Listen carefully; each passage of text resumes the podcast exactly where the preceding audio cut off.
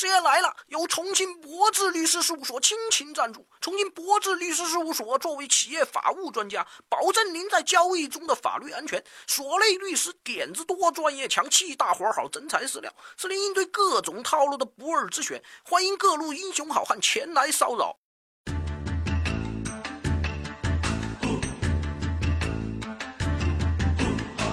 大家好，这里是师爷来了。交通事故呢，每天都在发生。共享单车在大街上也是随处可见呐。可当这两者要是碰到一块儿的时候，就成了大新闻。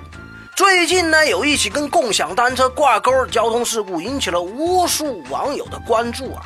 我知道，我知道，就是今年的三月二十六日，上海一个未满十二岁的男孩，凭一己之力解开了一辆共享单车的机线锁，谁知道骑行的时候和一辆客车相撞了。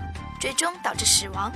后来，男孩的父母把肇事司机和共享单车的提供方告上了法庭，并要求索赔八百七十八万。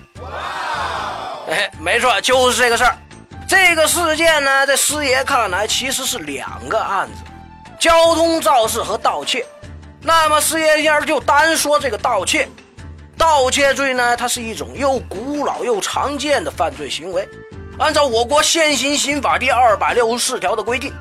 盗窃罪是以非法占有为目的，窃取公私财物数额较大或者多次盗窃、入户盗窃、携带凶器盗窃、扒窃公私财物的行为。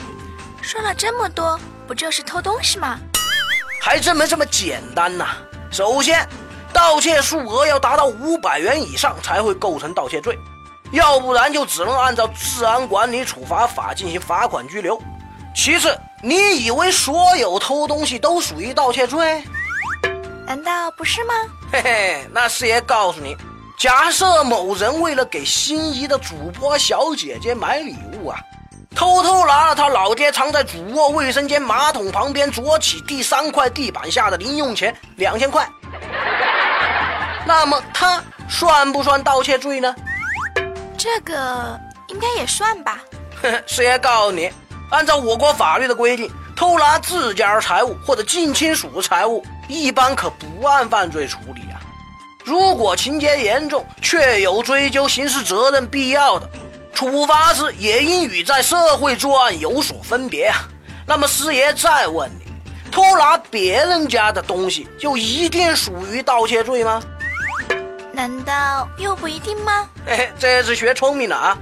在我国法律中呢，偷砍树木它不一定是盗窃罪，有可能是盗伐林木罪；把村里的电线拆掉卖了，有可能是破坏电力设备罪；偷偷打开隔壁老王的信件，并且把里边的支票拿走换了钱的，有可能是侵犯通信自由罪；还有一些你看似跟盗窃罪不沾边的行为，可能恰恰就属于盗窃罪，比如在出租车上。你发现一个很可能是其他乘客落下的钱包，然后你就觉得这是老天爷扔了个馅儿饼给你，把钱包拿走了。这应该不是盗窃吧？明明就是捡的呀！是不是明明捡的？师爷不知道，但这种行为确实已经构成了盗窃。那在街上捡个钱包也要坐牢喽？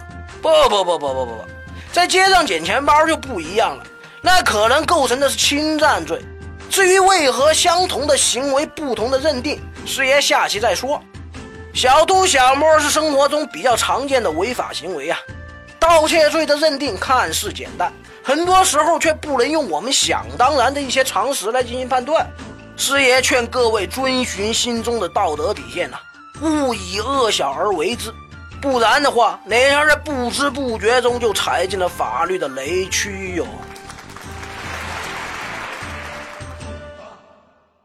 师爷来了，一个非严肃、非死板的形式给大家传递法律实用小技巧。节目题材来自于网络或真实案例，并由签约律师事业团提供审核意见。欢迎小伙伴们积极正面的吐槽或跟师爷交流各种生活琐事的法律问题。师爷会在第一时间根据专业人士的意见，为您添上轻松易懂的各类点子和主意。听课老爷都说行，支持一分也是情。有灵善对师爷事儿，生活无忧处处赢。欢迎小伙伴们积极关注、点赞、加打赏，谢谢大家。